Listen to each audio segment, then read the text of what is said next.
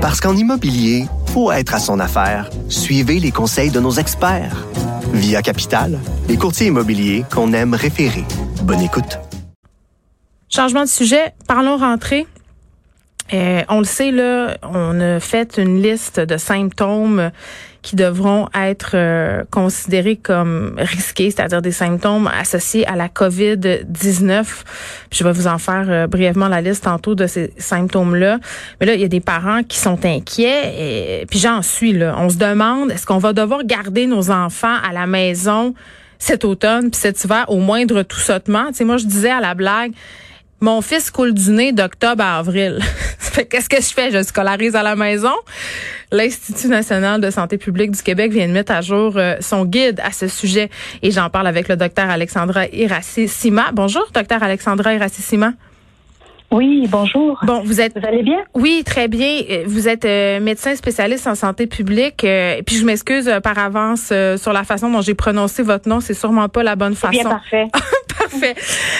bon Évidemment, là, euh, juste pour qu'on on se rappelle un peu des symptômes, je sais que c'est pas vous qui avez choisi euh, de lister ces symptômes-là, ça a été euh, décidé par le ministère, mais bon, on parle de fièvre, on parle de tout, évidemment l'essoufflement, difficulté à respirer, un mal de gorge, le nez qui coule, fatigue, perte d'appétit, les douleurs musculaires, des, des, symptômes vraiment très très liés à la COVID. C'est sûr que si on a un enfant qui perd soudainement l'odorat, ça doit sonner des cloches, mais aussi euh, vomissements, euh, diarrhée, euh, symptômes. Donc, on se demande, puis je pense que, que c'est normal, comment ça va se passer? sais, admettons que mon enfant est à l'école et présente un ou plusieurs des symptômes que je viens d'énumérer. Hum.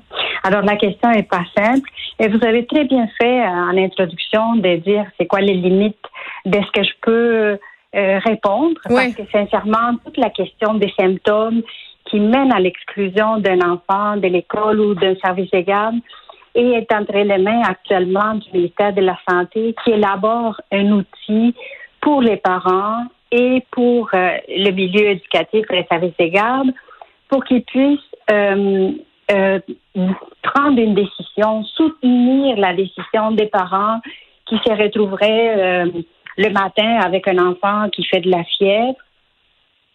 Euh, donc, euh, c'est vraiment euh, un guide, c'est pas un outil qui va poser un diagnostic, mais qui va permettre aux parents de savoir est-ce que je peux envoyer mon enfant ou pas à la garderie ou à l'école.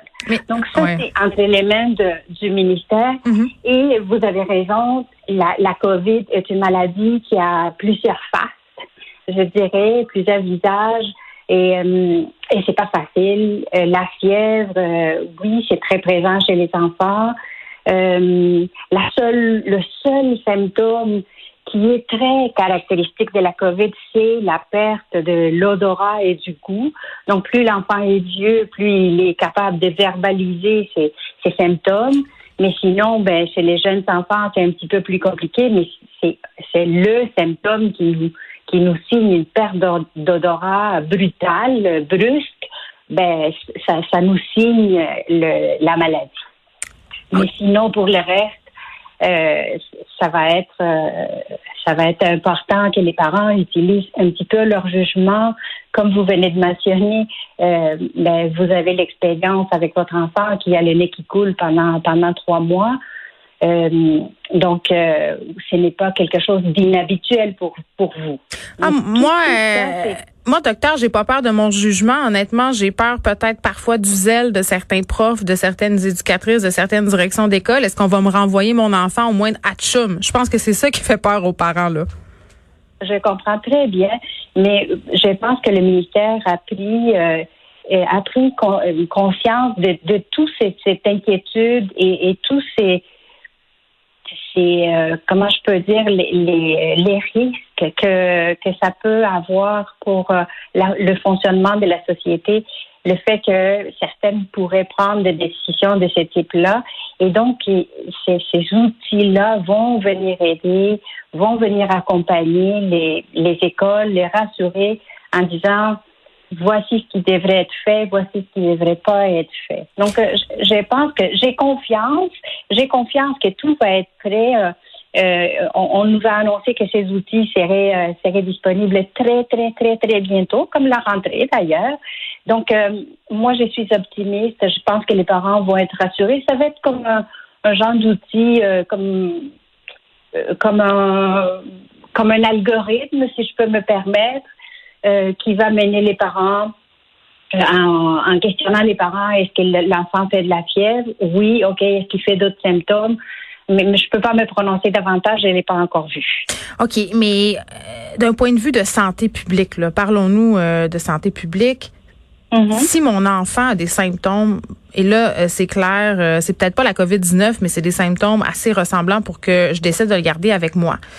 Qu'est-ce que ça va prendre pour qu'il puisse retourner à l'école? Parce que souvent, on parle d'un test COVID, mais les délais pour avoir ces résultats-là sont quand même assez longs. Mais les, délais pour, pour avoir les résultats, ça dépend, ça dépend des régions. Mais euh, habituellement, le test est disponible à, en à l'intérieur de 24 heures. Donc, euh, ça, c'est la, la règle actuellement. Euh, il y a des, j'ai vu, j'ai vu qu'il y a des certaines mm, régions qui ont des délais un peu plus longs.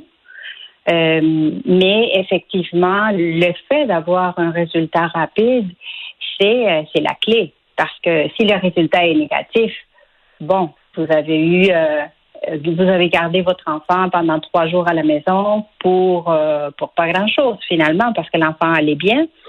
Mais euh, le problème, c'est si le, résultat est positif et hmm. que vous, vous avez gardé votre enfant à la maison, donc il n'est plus un risque pour les enfants de son groupe, mais tous les enfants de son groupe pour, l'instant, n'ont reçu aucune recommandation de santé publique. Ben, c'est ça. Puis les enfants de la fratrie aussi, euh, docteur Irassi Sima, je me posais la question, si je décide de garder un de mes enfants parce qu'il y a des symptômes, mais que j'en ai deux autres à la maison, est-ce que je les garde aussi s'ils n'ont pas de symptômes? Non, vos enfants qui n'ont pas de symptômes.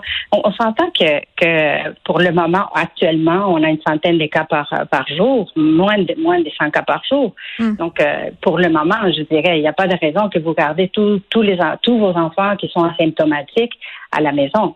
Mais c'est pas un peu ironique qu'on retire mon enfant de l'école pour pas qu'il soit en contact avec d'autres enfants, donc possiblement créer un foyer d'éclosion, parce que c'est ça qu'on essaye d'empêcher, et mhm. avec raison, et que dans le doute, quand même, j'envoie mes deux autres enfants dans deux autres écoles, donc dans deux autres classes. Oui, mais d'où l'importance d'avoir un résultat rapide. On revient au même point. Tu sais, ce qui marche en santé publique dans, dans le cas de la COVID, c'est de tester les, rapidement, les, identifier rapidement les enfants qui ont des symptômes, vérifier s'ils nécessitent de passer un test, passer un test et avoir le résultat rapide pour justement faire une intervention de santé publique auprès des contacts, identifiant les contacts et les isolant à la maison pour que ça, pour que contrôler l'ampleur de la transmission. Hmm. Donc, ça va être une question de jugement puis de gros bon sens. C'est ça que vous me dites, docteur Alexandra Iracissima. Tout à fait, comme comme d'habitude. Comme d'habitude, les parents connaissent bien leurs enfants, euh, sont capables de savoir est-ce que c'est quelque chose que mon enfant a déjà eu, est-ce que c'est quelque chose d'inhabituel? Et euh, je pense que tout va être fait au niveau des, des outils ministériels pour accompagner les parents dans cette démarche parce que ce n'est pas toujours simple et les parents ont besoin d'accompagnement, ont besoin d'être guidés, puis euh, euh, comment comment savoir s'ils doivent consulter, que ce soit un Santé ou directement aller passer un test? Euh, ces outils-là prévoient ce genre de de, de, propositions à la fin de Très bien. parcours. Docteur Alexandra Iracissima, merci, médecin spécialiste en santé publique, médecin conseil évidemment à l'Institut national de santé publique du Québec. Merci beaucoup. Tu sais, euh, quand on parle de bon jugement des parents, là, euh, une couple de parents qui manquent un peu de jugeote puis qui envoient leurs enfants bien souvent à l'école bourrés d'Advil, bourrés de Tempra parce qu'il faut aller au bureau. Hein? C'est important d'aller au bureau. Donc, euh, Permettez-moi d'avoir un petit doute sur le bon jugement des parents. Une chose est sûre, c'est qu'il faudra trouver euh, comme parents plusieurs systèmes D. On fera tous les lettres de l'alphabet, je pense. Il va falloir être créatif.